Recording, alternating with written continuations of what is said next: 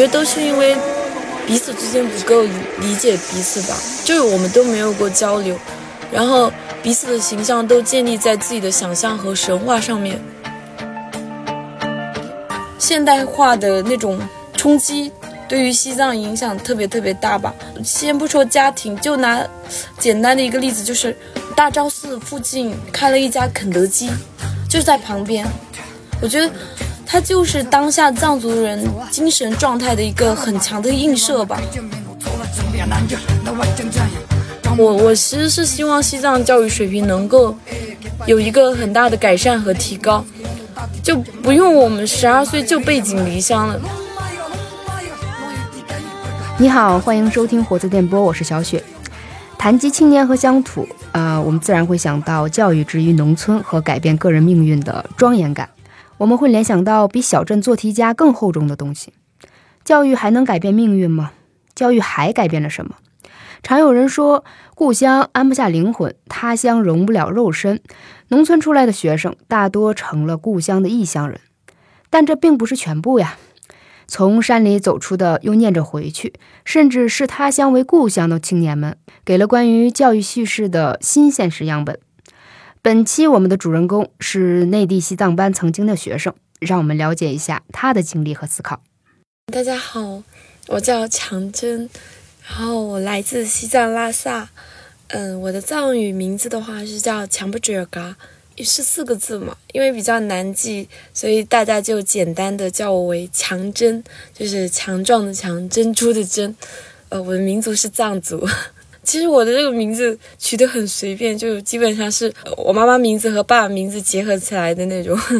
啊，就是可能我们也一般会想象藏民的这个名字，有的时候说我在藏语里代表吉祥，我代表太阳，代表月亮是那种。然后，但是你这个也是父母结合，但没有特别强的某个呃其他的。其实也有意义。嗯，就比如说那个强巴的话，是指弥勒佛嘛，它代表着一种仁慈还有善良的一种形象。然后后面那个卓嘎的话是女神的名字，是一个女神。然后他们可能就是一方面是随便的乱起，因为我妈妈叫做呃尼木哲嘎，然后我爸爸叫做强不哲系，然后就把爸爸的名字的那个强巴和妈妈名字后面那个卓嘎结合起来。但我觉得可能还有一个意义，就是他们可能比较希望我做一个善良又比较宽容大度的一个人吧。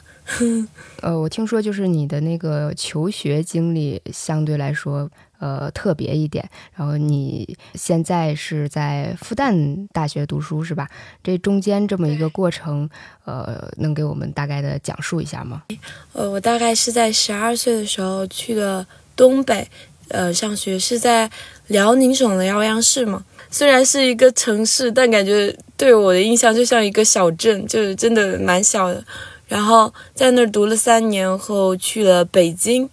又在北京读了三年，然后再到了上海。那可能在普通学生的眼里，哈，就是这个跨省的这个学籍变动应该还是比较困难的。就是你是一个呃什么样的那个机会是选调到那个辽宁吗？后来又怎么考到北京了？这个脉络就是可以说的更细致一点吗？嗯，可以，因为现在搞一个那个内地西藏班政策嘛，就是说你从小学毕业后，你可以参加那个考试。是有一个统一的招生，然后从那里面选拔，就是呃，每年其实我们小学大概也只有五个人去了内地西藏班吧。然后在内地西藏班上学后，中考的时候你又有一个可以选择，就是比如说那个辽阳的话，它是有一个单独的，嗯，藏族的一个独立学校嘛，就全校都是藏生。然后经过中考后，其实那一轮选拔后，你可以选择。就是单独的藏族学校，或是散插，就散插在汉族班的同学里面。那个散插班的话，其实是重点高中。然后我当时就想着是，我去内地的话，也去了一个很小的城市嘛，大概是二三线城市，它真的很小。然后就当时就想是，嗯，既然都出来了，那就往大城市走。那时候其实也很想脱离自己的舒适圈嘛，就老跟自己的那些跟自己一模一样的人在一起，感觉很无聊。然后那时候就报了那个北京八十中学，他会收十二十个藏族同学，就是从全区进行选拔嘛。然后那个二十个同学里面，除了包括藏族学生以外，还包括那个援藏干部子弟。最后就是我们那几十几个人过去后，然后又会散插到不同的班级，然后大概一个班里面有两三个藏族同学吧，然后其余都是汉族同学。嗯，那其实散插的话，我就像你说想逃离舒适区的那个想法的话，会给你更多的那种激励。呃，因为好像。单一就藏族班的时候，那我们可能阴暗的小想法会不会想着，哎，那藏族班同学他们的考试那个内容会不会跟那个普通的学生不太一样嘛？然后，但是你去重点高中跟他们做这种散插班级，其实是无接受了无差别的那个教育，是这样吧？嗯，对，而且是我在藏族班的时候，因为西藏自治区本身分成好几个地区嘛，然后地区之间的差异也很大。我是从小在拉萨长大的，然后。嗯，我上内地西藏班时候，它的分数线不是统一的。就拉萨的话，分数线是最高的，因为它经济水平和教育水平在全区是最高的嘛。然后其他的话也有很多那种，呃，经济水平也很低，然后教育当然就是也很不好嘛。我的话是从小学三年级是开始学英语的，我以为我学英语就已经很晚了，但是我看我周围的那些其他藏族同学，他们是六年级开始学英语的。然后我上那个在内地上初中的时候，就给我的感觉就是我英语一直没有进步，因为初一的时候老师开始是从 A B C 开始讲起来，就从那个呃字母开始讲起，然后就觉得就没有什么挑战性嘛，因为老师可能是要考虑大多数人，就感觉初中三年其实没学什么东西。那所以初中三年就是也是刚离开家的那个时候哈，哦，我会。联想到一种形象，虽然你是通过那个考核进入那个初中的，但是呢，会联想到某些宣传单上那种呃助学的某种形象啊，就是当时那你会就是受到这样的一种标签的限制吗？就是或者是说，呃，也是第一次离开家嘛，就是那时候青春期内心有没有什么样的波澜？嗯，我觉得可能这种标签化是在高中才有的，因为这种标签是。你有一个他者的存在，你才会有一个参照物嘛。但如果这种没有一个他者存在的话，就基本上都是一模一样的人，就无所谓什么标签。但是初中的时候，可能最大的困难就在于，我们是，嗯，三年内只能回一次家嘛，就是在初一暑假时候回了一次，然后那三年就再也没回过家。可能初中三年那个对我的影响更加重吧。怎么说呢？因为在十二岁之前，我基本上所有事情都是由我们家里人来做嘛。然后，对于生活的那种，包括这种简单的洗被子这种事情，其实都不太会干。嗯，这种生活上的挑战会比较大一点。嗯，还有呢，就是就因为我们是军事化管理的，就基本上一个星期外出时间只有两个小时。只有周六才可以出去嘛，然后就两个小时里面，其实你对那个城市了解是特别特别少的。我们就只了解周边那个卖文具店的和卖奶茶的那个店，其他其实都不太了解。其实就有一种困在那个学校里的那种感觉吧。哦，我们老师在写同学录的时候就会写一个，虽然。话很糙，但是理不糙的那种，就什么呃，感谢在这鸟不拉屎地方和你相遇就那地方确实就是，真的是，就是感觉蛮落后的吧。对，因为我是我是东北人，所以那个我还是比较了解东北小镇的那个状态的。嗯，我知道大概什么样。对，但是但是我觉得那个初中三年，其实就虽然感觉很艰难，但是给我的留下的最美好印象，竟然都是在初中的时候。很奇怪，我到至今就是回想以前的时候，我感觉我最想回去的时光，竟然是初中。那你们初中的时候，就是属于跟汉族的学生几乎没有太多的接触，是你们这学校这个班级是这样，然后就以班级划分，没有其他的那个就汉族的学生跟你们交流或怎么样吗？嗯，没有，因为整栋教学楼都是藏生嘛，然后旁边有一个教学楼其实是本地生，但是我们之间没有任何的交流，包括我们的那种篮球打篮球地方什么都是隔开的。哦。你们就是同学之间自己的讲话还会讲藏语是吗？就是上课用普通话，就是老师用普通话而已，是这样吗？对对对，我们基本上都是用藏语沟通的。然后，所以老师就一直呃很生气，因为我们有时候会习惯嘛，就不是不尊重老师，就会忽然很习惯的说自己的母语，然后老师就会觉得在说他。然后其实我也觉得不是很尊重老师嘛，但我们不是故意的，就下课后就是跟同学聊天的时候，就只是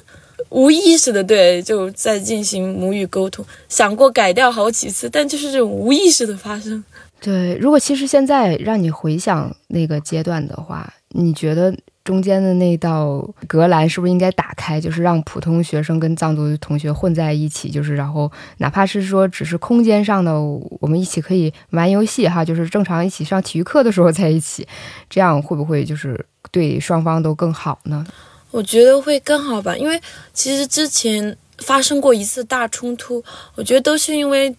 彼此之间不够理解彼此吧，就是我们都没有过交流，然后彼此的形象都建立在自己的想象和神话上面，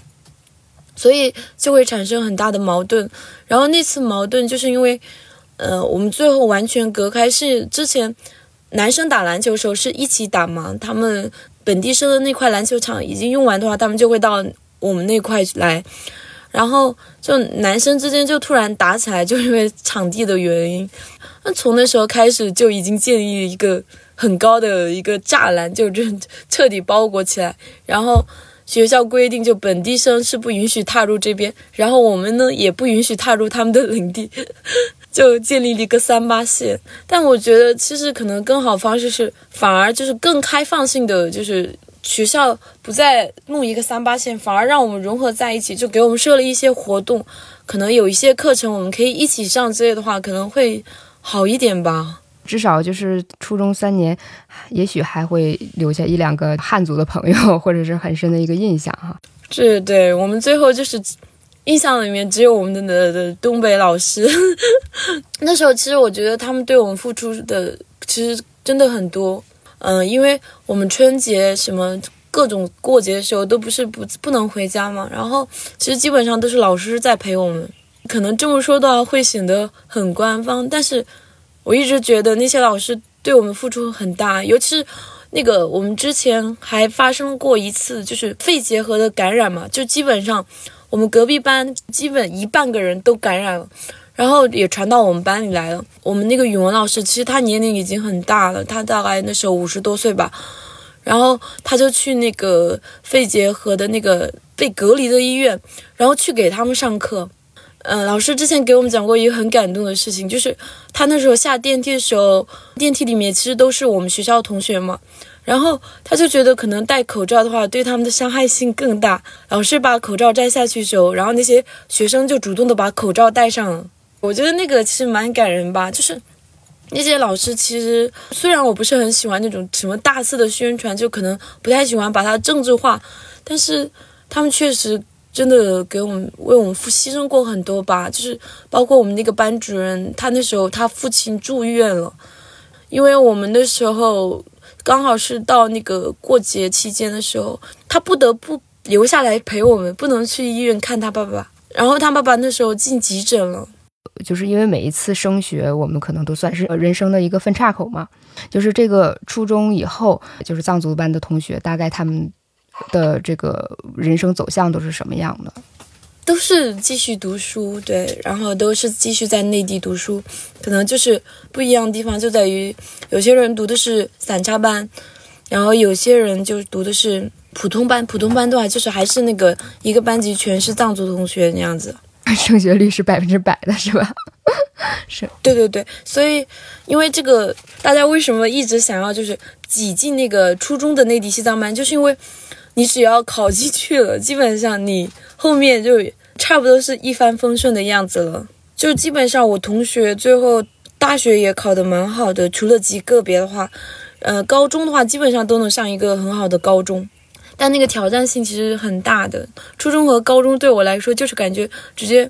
从一楼爬到四楼的感觉。那个我不是一点一点爬上去的，我是直接横跨到四楼去的那种感觉。我高一时候其实一整年就差不多很抑郁吧，就是，嗯，我初中时候其实是年级前三的，就是学习成绩很好嘛。但是我到高中时候，我看到我的成绩是从后往前数，就是有一种从山底跌落到山谷的感觉吗？然后在初中的话是感觉一直受到同学和老师的关注，但是在高中时候，自己除了这个藏族的身份，然后让老师和同学感到有一点新鲜感以外，感觉自身就已经被这个标签给淹没掉了。就是你什么人好像不太重要了，重要是你这个身上的符号显得比我自己本身更重要些。所以就会一度的感觉有一点沉沦下去的感觉，有一种摸不到底的那种，就甚至有点自暴自弃吧。就是那时候是我上的那高中，其实蛮好的。然后我们班基本上一半个同学都在，也都有家教嘛。然后老师在课上就会只讲那个最难的部分，因为其他同学都已经被家教讲过了。然后老师觉得哦就没必要讲了。但是我们那时候也是不能出去嘛，就是只有周六。能出去，我们也没有什么家教，而且本身基础上面就存在着很大的差距嘛。比如说是这种差距，就是在于，我觉得我那个阅读我完全读不懂，但我同桌和其他人聊天时候说，咦，这不是我们初一做过的卷子吗？然后我整个人就觉得，哇，这真的差距太大了。我那时候都觉得，怎么这上面学过什么我都读不懂。然后他已经就秒做，就这种差距感感觉很大。然后数学课上老师一直只讲最难的部分，从前面就跟不上嘛，后面就已经自暴自弃了，然后就在睡觉。怎么说呢？也不知道跟要跟同学聊什么。然后下课后就一直趴在桌上，就差不多这样子。嗯，就是这种抑郁，你是怎么走出来的呢？刚开始不习惯，是因为，呃，我们初中三年是没有接触过互联网的，然后我基本上都是通过什么意林呀、读者之类的来了解外界的信息。然后我上高中时候，大家都在聊番剧之类的，我那时候连番都不知道是什么东西，然后有很多明星就我也不认识，所以就很难融进去吧。就他们用的一些网络词语，我也不太，我也不懂，甚至不会用。然后就是高一的时候就开始使用手机嘛，然后就开始 去沉浸互联网，然后就渐渐知道现在年轻人都在干什么，然后就差不多。然后刚好那时候我们班里面有一个同学叫邱知月，然后我跟他还有另外一个藏族同学，我们三个是好朋友嘛。其实高一时候我还是有好朋友的，就是他嘛。然后可能跟吃饭时候跟他聊，呃，之前是不敢跟同学说话，是对自己的汉语水平就是也没有太大的自信嘛。然后其实，在交流过程中，就是这个自信也会慢慢提升。然后那时候邱之月爸爸妈妈也会让我和央宗到他家里，就是去吃饭什么的，然后还会带我们去看电影嘛。那时候就是周六可以出去的时候。嗯，就突然感受到了那种北京至少有一点人情味的地方吧，然后就觉得自己不能再这样下去了。刚好，嗯，高二进行那个文理分班的时候，怎么说呢？我我之前可能是太呃幼稚，并且太执着，就因为大家都觉得我很聪明嘛，我就觉得我肯定会学理科，然后就高一时候就一直保持着哦，我一定要学理科，要不然，嗯，如果我去学文科太丢人那种感觉。嗯，事实情况是我文理差别特别大。呃，我文科学政治呀、历史学得很好，但是物理就是除了期末以外就没怎么及格过。当时物理老师问我你要去哪里时候，我就说我去理科，他就跟我说了一句：“你再好好想一想。”对，高二时候就突然觉得，那算了，就不要管别人的想法，我就觉得我对文科其实兴趣也很高，包括我学的也比较好嘛。我就去了文科，我大概是因为学了一个比自己比较擅长的学科，就可能自信就回来了吧，也在不断的就放开自己吧，就可能不能完全的放开，但至少有在努力的去融入大家吧。然后到最后的话，也是虽然。同学之间的话，我可能也就交流了一两个最好的朋友吧。可能邱志月是我最好朋友，其他那几个就，呃，只是单纯的说过几句话。那时候高二时候是平常，其实下课时候就开始在读课外书了嘛。那时候就觉得好像，就是即便你跟大家融不进去，好像也没啥关系的那种感觉，就。至少我有一个自己的精神世界。我那时候就很迷张爱玲，就课间就看张爱玲的小说，对，然后又看三毛之类的。渐渐的就感觉人际关系好像也没那么重要了，然后就感觉已经状态就恢复过来了。那其实我我听下来会感觉，就是你求学过程当中，你承受的那个压力，跟普通超越民族身份的所有的女孩一样，就在那个年龄，呃，一定也会因为就是说不适应，或者是成绩或者学科的一些浮动，然后造成的那种心理压力，而不一定说是，嗯，来自说那个身份认同上的一个问题，是吧？其实这方面问题也有过。我记得高一课本的时候讲政治课上那个区域自治制度的时候，忽然有一个同学站起来说：“为什么藏族同学就有加分政策，为什么我们就没有？”其实那时候很尴尬吧。包括那时候自己处在敏感期，就是我觉得并不是像什么课本上说的那么可怕，说什么加两百分左右的嘛。就我最后也是高考考六百多分。但是大家还是会觉得，哦，我们一定是加了好几百分，然后才可能上了北大清华。我那天上北大清华的同学，其实他们真的是快接近那个北大的水平，或是已经到了那个北大的分数段了。但是他们一知道，嗯，一看到自己就是那个民族是藏族的话，他们就马上会想到，哦，他肯定是加分进来的，就直接已经有了刻板印象嘛，然后直接会给你下定义。我觉得可能那种压力，一方面是自己不服输，另一方面也是想要。冲破那种刻板印象吧。那时候我们那一届同学其实都很努力，就因为在课上，呃，我们三个就我们班里有三个藏族同学嘛，我们三个其实一句话都没说。然后那个男生站起来后，其他人也跟着站起来，在那儿义愤填膺的说，就是为什么我们就没有加分之类的。就是，然后老师也一直在解释，大概他们就吵了一节课左右，但那节课对我影响很大，就。一方面也是因为自己成绩不好，那个时候是觉得自己 担负这种打破刻板印象的那种使命的那种感觉吧，就想证明自己的欲望会很强烈吧。就尤其在高三那段时间，大家都感觉学得很轻松，但对我来说。可能比比同龄段的同学压力还要大吧。就我大概会学到两点左右，然后早上六点又开始起来。别人可能二十分钟能吸收的内容，我可能需要花比较长的时间去吸收，因为我们的那个起跑线就不一样，我就必须要付出比别人更多的东西。那时候就是觉得想要突破那个，不是考出我们那个分数带的水平，我是想考出一个。呃，以我自己的努力也能进那个学校，而不是给我加好多好多分我才能进那个学校。我就是有点想证明吧，就是，嗯，不仅仅是证明自己，也希望不要再对我们这个群体有这样的一个刻板印象。其实就很难受，对。所以其实，那你当时背负的压力和你那种苦学爆长的，其实就是不服输的那种精神啊。并不是说像其他人想象那样，就是你会觉得走出大山有多么不容易，然后我一我一旦走出来，我就绝对不回去的那种命运命运式的那种想象。嗯，没有没有，而且我反而是走出大山后，我更加眷恋大山吧。我肯定最后还是会回去，可能大家肯定会说啊，你都已经走出来，你为什么还要回去？但是出来后才知道，就是可能那个地方才比较适合我吧。这个适合和你所谓的那个。刚才提到那种舒适区，和你这种就是感觉可以安托你灵魂的那种稳定感，就是是是应该是哪种东西呢？嗯嗯，我觉得适合是在说生活习惯呀，那些都比较适合，因为可能大家会觉得从西藏去另外一个城市，可能就是你从呃东北到北京差不多是一个感觉，但我觉得不是这样子的，我觉得是整个文化都变了。然后生活习惯当然也会随之变化。虽然我的这个宗教不是我自己的选择嘛，是我出生在那样的家庭里面，然后从小我们的那个宗教信仰是融入到生活的每个习惯中，所以我很难摆脱它，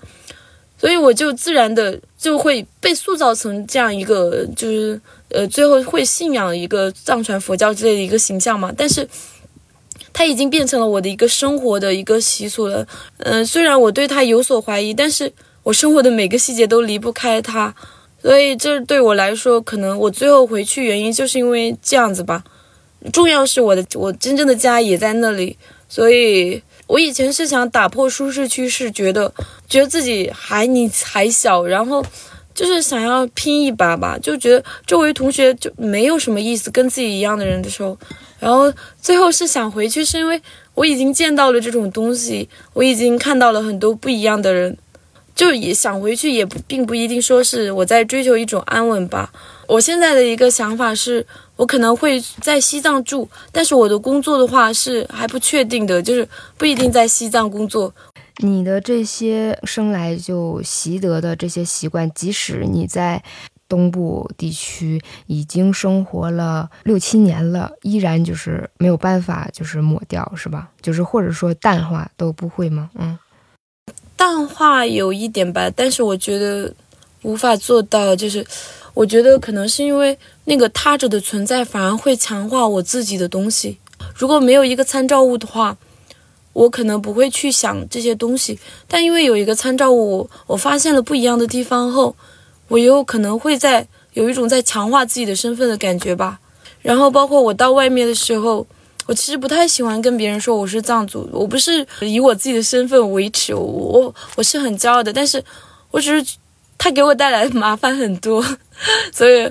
我已经有一种聊天都聊腻的感觉了。就他在一听到我是藏族，然后就会跟我扯布达拉宫之类的，就很迷的那种，然后把新疆、内蒙古的习俗都加到一起，就很混乱的问我一些问题，就不太想回答。对，嗯嗯嗯嗯。高中以后，在大学期间中间，你有在呃回家吗？就是更方便的回家了吗？嗯，对对对，就高中时候其实是每年放假都可以回去的。因为你后来考上复旦大学嘛，就是你有没有回到自己的小学啊，或者是说初中，呃，做过什么演讲之类的？那没有，但我想过回到我的初中吧，但是那个距离太远了。就我之前想着五一回去一趟，结果发现没有那种直达辽宁的嘛。然后我就想着是我毕业时候回一次东北吧。我对小学其实没有什么眷恋吧。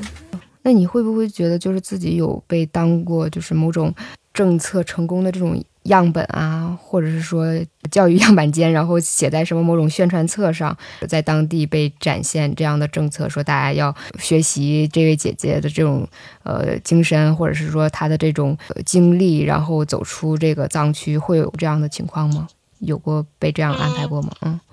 那我没有被安排过，但我见到就是其他人这样被安排过吧。就这么长时间，你因为你已经比较了解，就是内地的教育和和在上海看到就是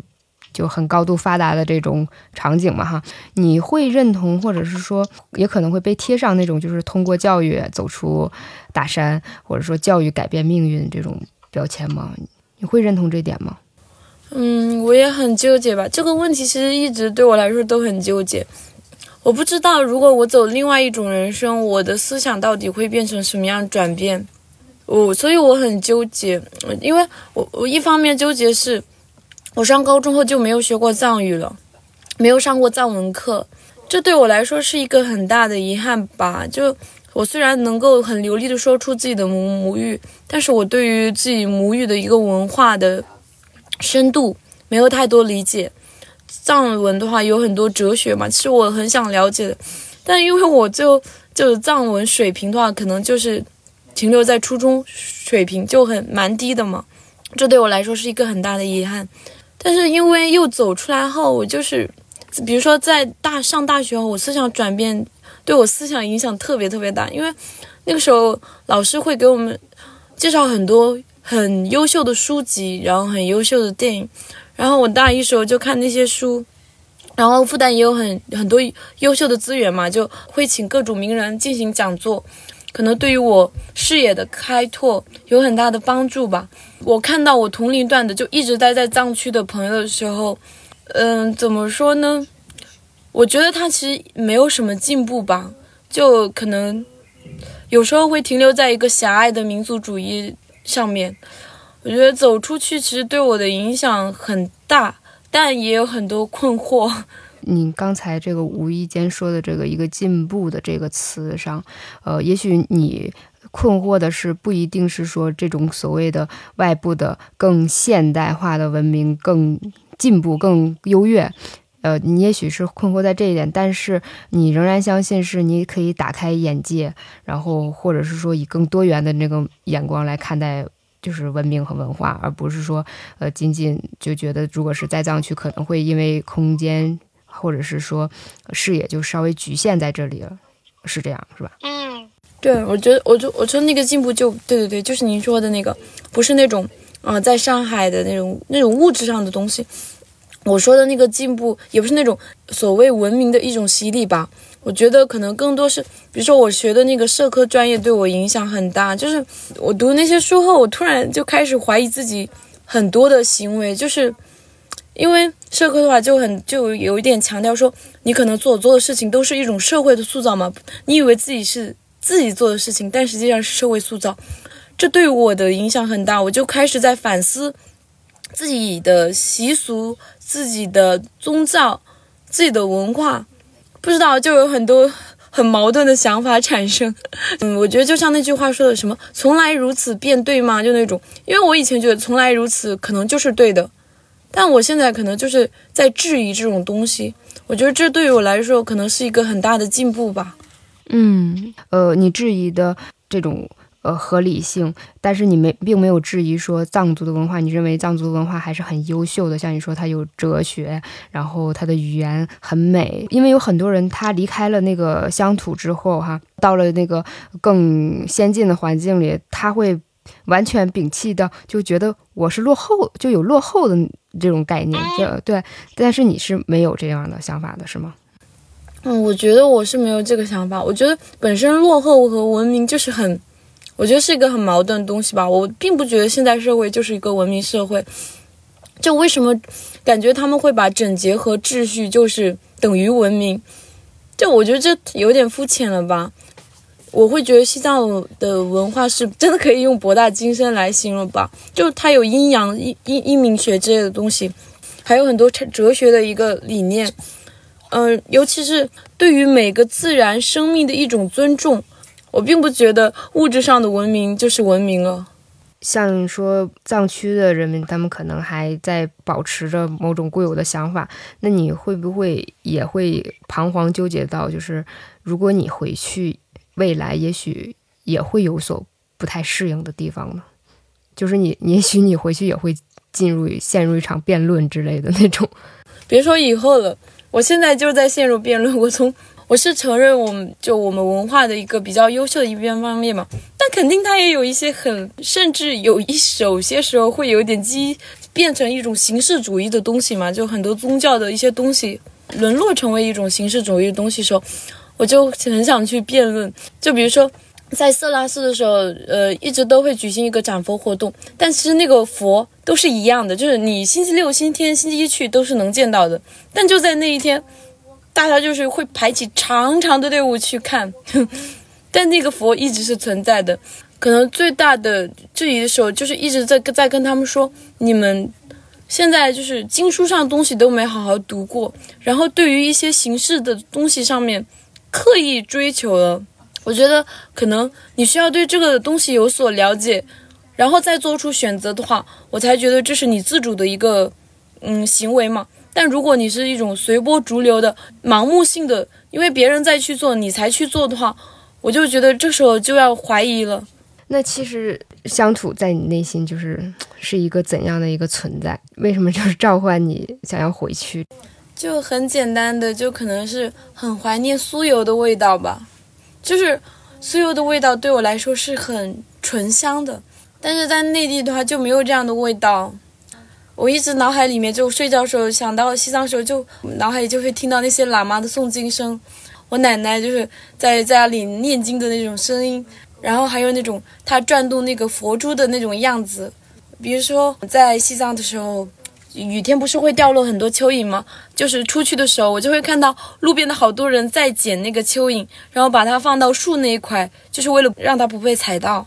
我会想起这种很细腻又温暖的东西吧。就是西藏有时候大家会把它抬得太高，就完全会附媚吧，就给它进行一种神话，要不就是要么被神话，要么就被政治化。要么就一直在说我们是落后的，但可能这中间缺少我们自己的一种表达吧，就是我们不知道去哪里了，就是所有人都在为我们发声，但是我们又不知道去哪里。其实我觉得也没必要那么神话，也没必要去丑化，它其实就是生活中，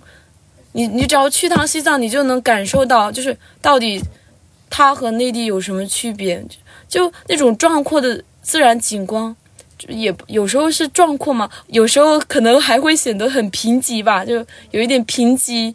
但是又很荒蛮荒落，就是这样的土地上面，你会看到，其实每个人就可能我们的上一辈，因为对于皮肤的管理就不加注重嘛，就可能会显得粗糙。但我觉得他们恰恰和那个环境是很融合的，就显得他们的眼神很坚定，然后他们的那个整个脸都是感觉很刚毅的一种形象吧，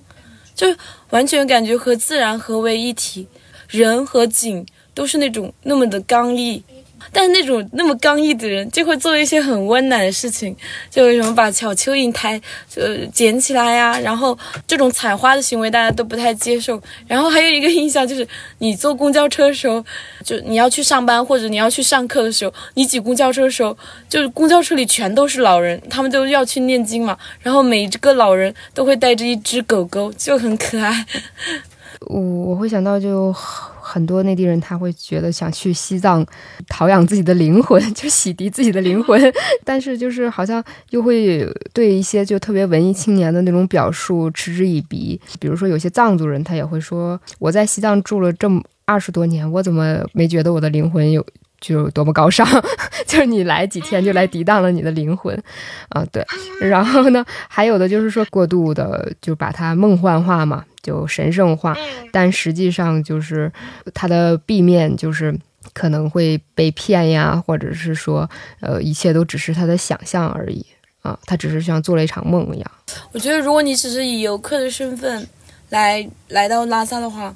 呃，来到西藏的话，你真的只是很梦幻的，因为那个那个旅游中介只会把你带到那个什么来着，他会给你创造一个梦境吧，但是你在这个梦境中会被打破，是因为。你就是处于一个虚空的环境中，然后我我之前还看到，就会有很多藏族阿姨在那边卖假首饰嘛，就强买强卖的那种感觉。我那时候其实也蛮生气的，就觉得哇，好丢人！你为什么要这么做的那种感觉？但是如果你放在一种游客的身份，你真正去融入的话，可能既感受到那种可能藏民的一种比较粗鲁的行为，就是很粗糙的一种东西，很粗糙的表达。但你可能也会体会到他的那种人情冷暖的一面吧，就他可能既没有那么的灵魂高尚，他也会有那种我们所有人都该有的毛病，就是那种市侩的伎俩算计哈，都会有。嗯，对对对，就生气时候还是会骂人，怎么怎么样。但我觉得他可能人情味上，我觉得可能会更足一点吧。就是你们在藏区，还在你的故乡。就是对外面的世界有所期待，然后去背井离乡打工的人，就是应该不太多吧？就跟其他省份相比的话，应该他们不太会主动做这种行为，是不是？挺少的，连我都想回去，那肯定大家也想。我觉得我会在那个环境中特别的舒服吧，就确实是一个舒适圈。你的所有的生活节奏都很慢。因为我之前可能是觉得，我一定要努力的赚钱，我一定要往高处爬。那现在有一种就是感觉，我们生我们工作的目的本身就是为了生活。但如果我在那里能得到一个很好的生活，那我为什么又要如此的生活是为了工作？就我觉得这应该是怎么说？现在感觉有一种你生活的目的是为了工作的感觉嘛？但实质上，它的应该是工作是为了生活。所以我就觉得我在西藏的话。我觉得我是真正的在生活吧，就那种你早上九点多起来，然后吃一个热腾腾的藏面，然后大概在茶馆里面聊一个半小时的，就是在那唠嗑，然后出上会儿班，然后又下班了，然后又出去茶，又在茶馆里唠嗑，然后又去上班，然后六点半就直接可以回家了，就是尽情的过自己的生活吧。你可以，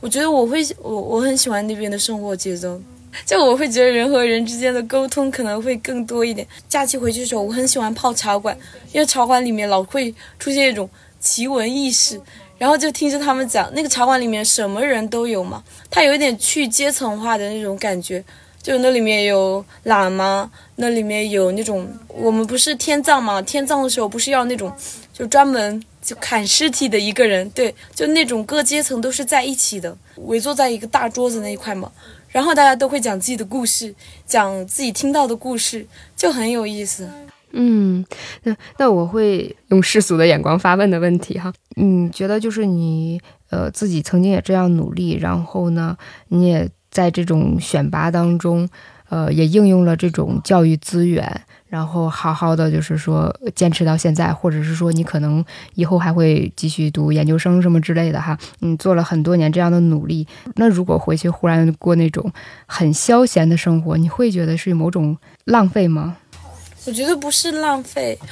其实我在上复旦前可能都没想过那个问题，但我觉得我上复旦后，感觉这种名校的压力其实更大一点吧。我出去都不敢说我是复旦的，感觉好丢人。我觉得我没有，我觉我还是比较喜欢复旦有一个民间校训，叫什么“自由而无用的灵魂”。我觉得我愿意做那个自由而无用的灵魂，就可能忽然悟了吧，就觉得这辈子感觉就好好生活就好了。就看到那种什么新闻上各种猝死呀、各种累呀，就为什么活着要那么累？就可能，呃，对于。活着的意义可能每个人看法都不一样嘛，但我自己的看法就是，我对名利和金钱也没有特别大的欲望。我觉得那个工资能够维持我的生活，我就觉得足够了。然后我就觉得我有那个比较闲，然后又有钱的工作，我就已经很满意了。嗯，你觉得就是你经受的这些教育？对你最大的意义是什么？就是你这，也许这个教育不是像说从小家出发，就是说我是逆天改命，就是我要升跨越一个阶级，所以才接受教育，或者说集体主义、实用主义是那种就是接受这样教育，我要回头报效国家。然后，但是呃，你对你的这个教教育是让你真的成为一个完善的人，会会是这样吗？嗯，嗯，我觉得是这样的吧。我其实。大学真的给我的意义是，让我在理解现实、理解这个社会的运作的同时，让我知道了哪些事情不是你必须做的事情，哪些事情就是，我觉得所有事情不是都不是你必须要做的事情，就都是那种一种社会塑造嘛。但其实你可以有一个自主选择的空间，就看到了一些真相嘛，就可能会知道自己到底想要什么东西了。你的这个环境里确实给了你很大的空间，因为有一些普通的海民啊，他也许是背负着父母啊，就家里的给的那种愿，就是愿景，就是希望他们。呃，你要逐梦，就是你你，如果你不能锦衣而归的话，你就不要回来，不要混出模样来，你不要回来。但是其实，在藏区的话，你们的这个父母还是一个非常接纳的一个姿态，是吧？对，我觉得我周围同学都没有这样的压力，他们就是大部分人选择 gap 一年，然后再想嘛。其实我们的父母对我们的要求就是你考上一个公务员就差不多了，但是虽然很难考。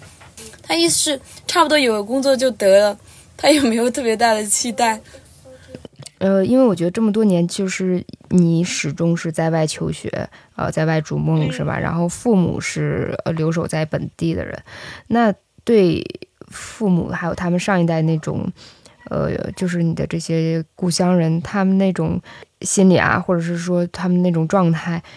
就是是你印象当中的他们就是如此的平静，还是现在他们确实还没有特别受那种外界的这种什么九九六啊卷啊什么经济方面这种困扰，还是说只是你对父母或家乡那种眷恋，然后想当然的认为是这样的？我觉得，看他们还是有很大变化的。就是连我奶奶，就是我记得我还没上初中时候，我奶奶一个汉语都听不懂。他现在是能够蹦出一几句了，我就觉得其实他在那个环境里面，如果只会讲藏语，他的衣食住行都受到了很大的不便利吧，所以他不得不做出一个让步，就是去学努力的学一门语言。尤其是我觉得，其实现代化的那种冲击对于西藏影响特别特别大吧。就简单的，先不说家庭，就拿简单的一个例子就是。嗯，大昭寺附近开了一家肯德基，就在旁边。我觉得它就是当下藏族人精神状态的一个很强的映射吧。对，我觉得我们现在是处于一种传统与现代之间的一种纠葛，都是理不清的那种感觉。那种那种冲击感，我觉得可能是因为我们那一块很贫瘠嘛，然后它那种冲击感反而会显得更强烈些。比如说你在内地城市的时候，因为它本身就有一种现代化的痕迹嘛，然后你再植入一些现代化的东西，其实没有那么大的反差感，但反而是你在西藏那块土地上面，大部分都是宗教的一种东西嘛，然后现在旁边建了好多高楼大厦，呃，包括昨去年就是建了那个万达广场嘛，其实这种冲击感就是太大了，就周围的变化太快了，我都感觉已经快跟不上了。而尤其是现在就是智能手机各种发展，就是我们很多藏族老乡也会看一些什么短视频呀，接受更多的这样的刺激。你有这样的感受吗？有，我们家除了我以外都玩抖音。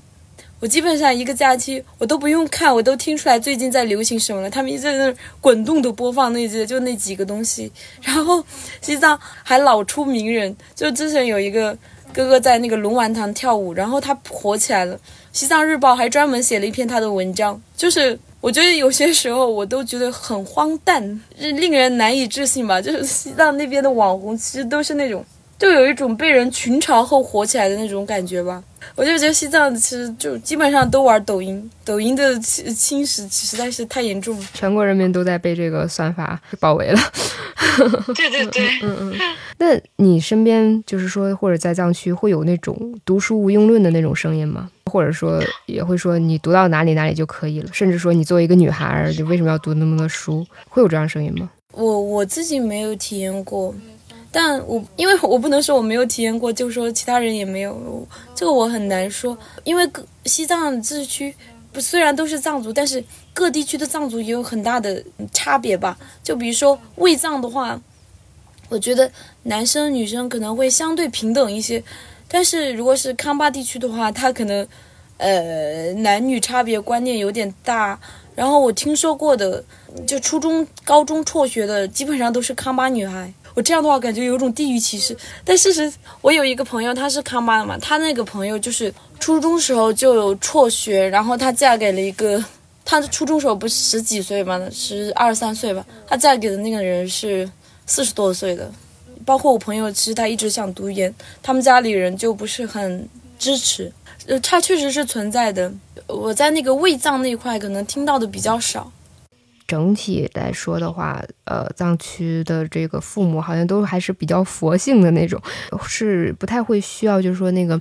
呃，孩子在外面，然后要早点赚钱回馈家人什么这种，就是因为有很多觉得孩子在外面求学不如打工，然后 用经济回馈给家里人，就，在藏民这种呃里有这样的想法吗？这个我好难回答，因为我觉得。我的圈子感觉固定下来，我的圈子里没有，不代表别的圈子没有嘛。因为我的圈子都是内地西藏班同学嘛，就跟我一个经历成长起来的，所以我在我这个圈子里面没有发现这种情况。但是因为我们都太我们的经历相似，所以也很难说清楚。我不太敢保证其他。我有一个认识的人，他是农村的，但是是这样的，他爸爸是一直希望他读书的，但是他自己自愿辍学了。我觉得可能大部分是能支持到大学的，可能研究生的话，我见过一两个就是不允许读的。就我有一个学长，他是他父母是不不不让他去读研究生的，是会想想让他早点回家结婚成家结婚吗？还是说有经济压力？觉得是两个都有吧。其实我觉得你的生活经历就还是始终在求学的阶段嘛，然后，嗯，圈层呃圈子也不是那么的丰富。你如果有一天就是说触碰到真正的现实，或者是说去社会有更多的那个多样的那种表现之后，你会觉得你的所学和你的实践中间的这种偏差，会让你感觉自己精神再有一次重建吗？如果有这个过程，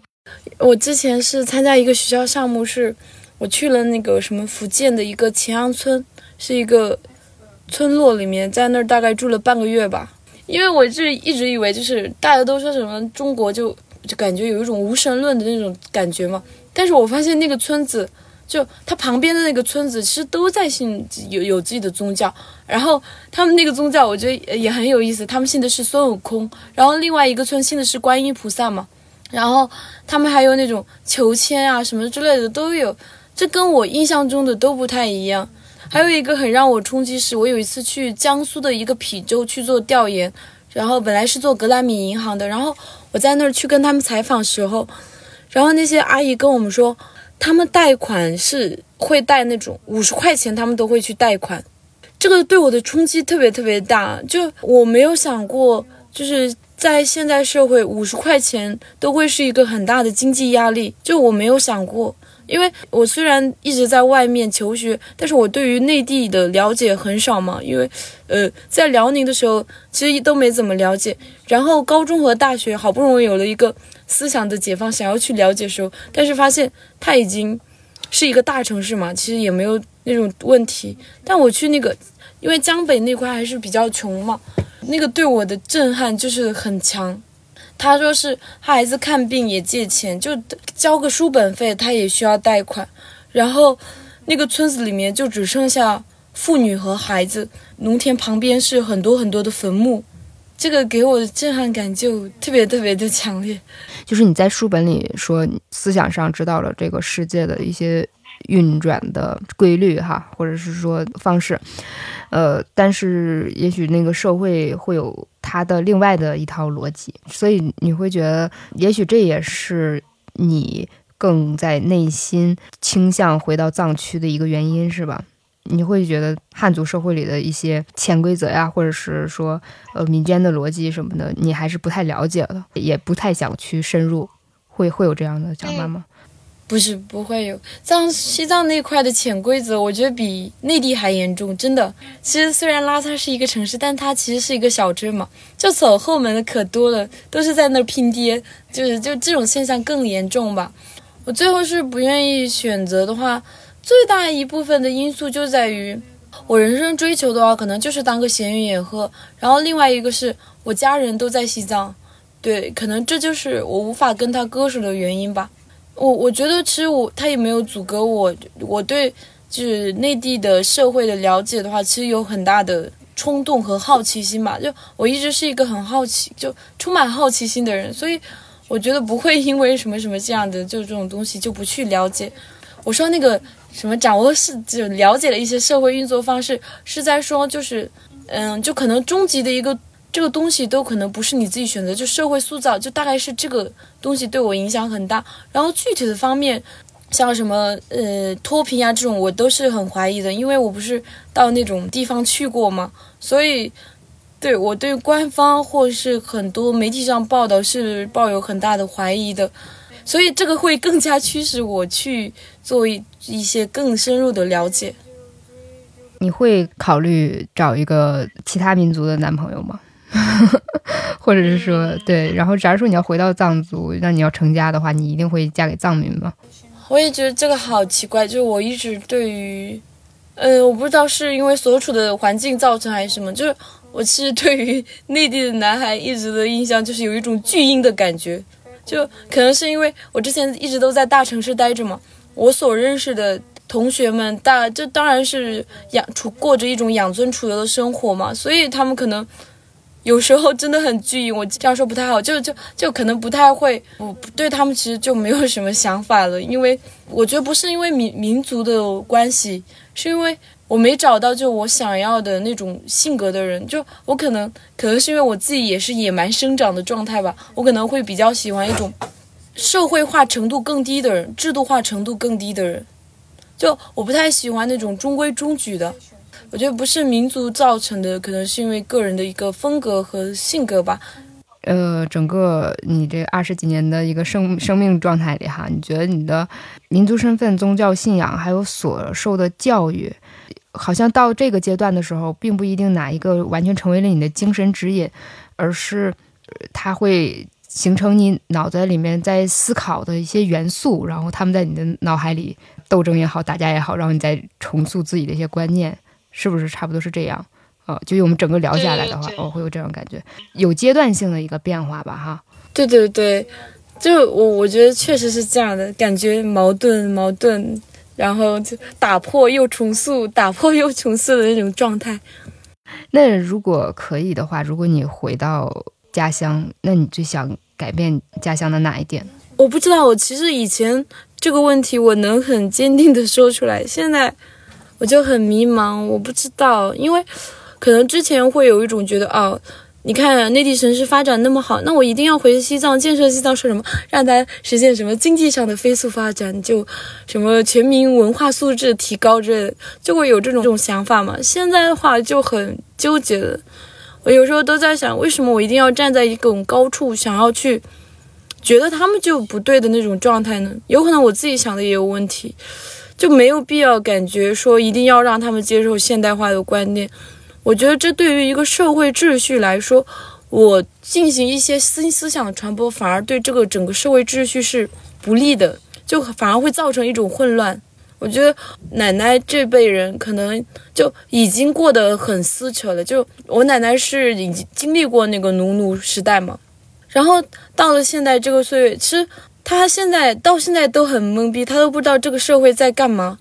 然后我在进行一些什么这种现代化、所谓现代化的东西，就我就觉得可能会显得残忍一些吧。其实都没想到，我就是 很纠结。我觉得我不应该那样做，就为什么一定要把那个经济发展作为一个目的呢？我觉得其实可能是整个地区的 GDP 确实不高，但是我觉得。活在那那个地区的百姓都很快乐，我就觉得这已经够了。嗯，就是那你会不会想，如果说这一地区始终保持着自己的那一套体系，然后会跟内地的那个差距、间隔、隔阂也会就始终存在。我们不说加深，但是也会始终存在。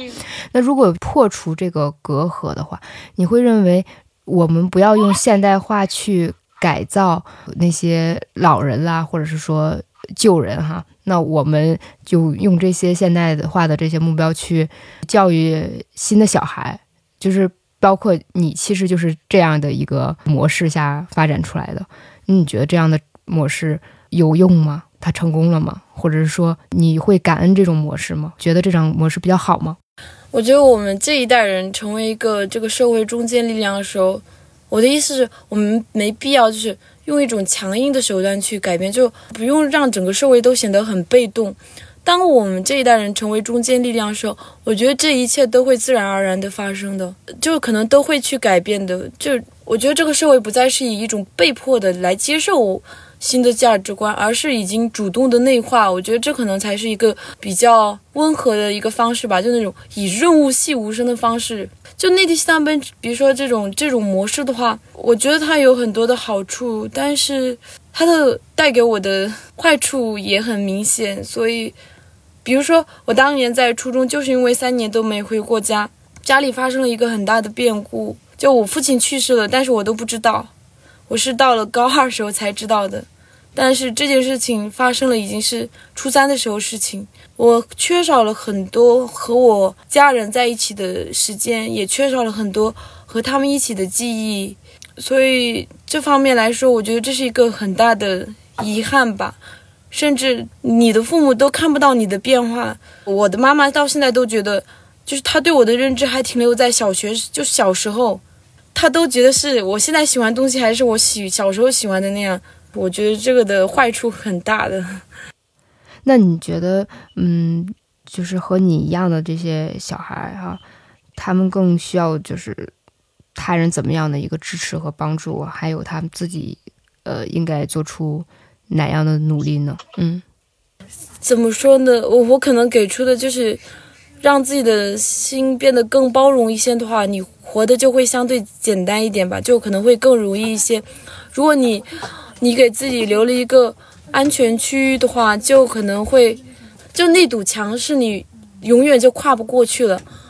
你在人和人的交流中，如果那堵墙，你一直在不断的强化那堵墙，那你永远就处在一种闭塞的空间里面，就会像我高一时候那样，除了自己永远的往下沉以外，对于现状的改变没有任何意义，因为我们本身的力量是很渺小的，我们无法和这个整个体制。抗争也无法说什么，就其实我们做不出任何改变。我们能做的就是，我们也无法说你们一定要理解我们不是这样的，我们就就不能停留在一种口口头上的自嗨。我觉得是，你得做出行动，说我愿意融入你们，我愿意去了解你们，希望你们也来了解我。我觉得是，你不能永远的以一种被动的方式，希望别人去了解你，希望别人去倾听你的声音。我觉得这种话语权是，是需要你自己主动的去掌握的，而且是，我觉得这个政策其实我不希望是一直是这个政策，我我我其实是希望西藏教育水平能够有一个很大的改善和提高。就不用我们十二岁就背井离乡了。我觉得十二岁其实是一个，就年纪其实很小了，就那时候就已经出去。如果你自己发展的好，那你肯定能好。但是对于一个人的什么自制力啊，这些要求很高的，要求很高。对我有一些同学其实是。他怎么说呢？他自控力不行，家里人也没管的话，其其实是就没有一种家人的管控的话，也是就不太好嘛。我觉得还希望能够和家人一起，他让家人见证你的成长，并且我不知道，我觉得我也无法想象，如果我过另外一种，我选择另外一种方式，一直待在藏区的话会怎么样？所以我很难说到底哪个会更好一点。呃，之所以就有迷茫和困惑，就是你希望一个有一个更宽广的一个选择的空间，和大家可以不用在同一条道路上奔跑，然后每个人都可以为自己心里的那个所想的那个世界去践行努力和生活着啊，是这个，差不多是这样。嗯，对，我觉得个体的差异是完全无法忽视的。你已经看到群体性差异，你可能会说藏族和汉族有很大的区别，但是藏族和藏族之间有很大区别。把民族剖开，实际上就是一个个体的差异，个体系的一个差异。你如果忽视掉这种东西，希望所有人都朝一个方向的话，我觉得这个其实是蛮幼稚的吧。怎么说呢？可能有时候藏族对于呃外来的一种排斥，我觉得是。心里最大的不平衡感就在于，他们是以救世主的身份出现在他面前的。我觉得这种救赎者的身份本身视角上面就感觉不是很好嘛，因为他是在俯视一个群体。我觉得是比你别说一个群体了，你跟你同学说，我帮你做一件事情，那我就跟他说，你这样做这样做不太好，你要做那样事情，我们都难以接受。那何况是一个人站在高处说，举着一个道德的一个挥棒，然后挥舞着那个棒跟你说，你这种做法是完全错误的。就他以这种救世主的身份出现的话，其实会造成一个很大的一个分歧吧。我老实说的话，其实对于藏区最大的就是觉得，藏区的藏民和汉民之间缺少一定的沟通嘛，哪怕他在那里生活了二十年。这一方面是他自己也没有去融入，另一方面也是藏民本身也对他有排斥感的。就我虽然就，所以我才会说他们有些时候会显得狭隘的民族主义的感觉，但有些时候又感觉能被理解吧。谁都不喜欢被俯视的感觉嘛。另一方面来说，其实他的生存也受到了威胁。呃，在西藏的话，其实很多藏民是找不到工作的，因为他有很多西部进化、人才引进计划嘛。然后真正的藏民其实反而在西藏得不到重视的。呃，比如说那种他有一些，我其实一直很想去社科院，但社科院写的是不收藏籍学生，就有很多这样的限制嘛。那我觉得，就这种政策的导向会造成一种你知道威胁感、生存的威胁感，反而会加剧彼此之间的。不理解啊！我个人是希望，是真的希望是所有人不要存在那种边界感。我我真的希望是，就像那种什么巴别塔一样，它不是之前是所有人类都是一起的吗？说同一种语言。我比较希望达到那种境界吧，就大家之间的边界感会少一些，可能这种符号性的东西也会少一些的话，我觉得可能对于我们，对于。其他人来说都会好一点。我自己最大的悲剧性就在于，我一直想要跳脱自己的身份，但是我一辈子都在依赖我自己的身份，包括对别人对我的看法，就只会看到我是藏族这个东西，但可能就不会看到我是强震是个事实。所以，我我是一个急于表想表达自我的一个人，但是他只看到我群体性的一个符号时候。我其实蛮难过的吧，就所以就一直想要跳脱自己的身份，但是好多时候我就是一直在依赖自己的身份，就比如说要做某些事情时候，包括现在这一模式下成长起来，也是因为得益于我是这个藏族这个身份。内地西藏班政策已经实行三十六周年了。据说内地西藏班中广为流传一句话：“离开西藏是为了更好的回来。”而强真正自觉或不自觉地走在这条路上。当其中的隔阂、迷茫、困惑被发现、被思考，我们就有理由相信会有更多的努力，达到未来更多的明朗。感谢收听本期活字电波，下期我们将更新姊妹篇，从内地奔赴西藏工作的河南姑娘的故事。一个预告是，听完下期你一定更想去西藏看一看了，期待一下吧。下期再见。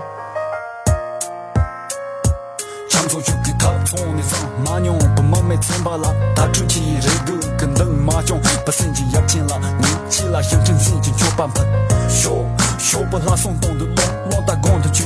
所以都不得劲了。送的就梦中长把根，一龙扎我，蛟龙三级压进了，七龙更抗别拉桑，龙枪注意动物，一直就奔那梦中走，七郎把碰抗对莫言了。咋通下 chong chi chi pi pa chang na da mi xiu chi pun da mo chong zu da nga chi ma chen chang chang li de chi gu da tu ma nyo chen do chi hu rong nan na li lin do chi ka wa ni ma nyo ni de ni de da de ne da de lo de ne lo de ya kin chi tu su ri su go song a zo ya da bo yo chong chong zo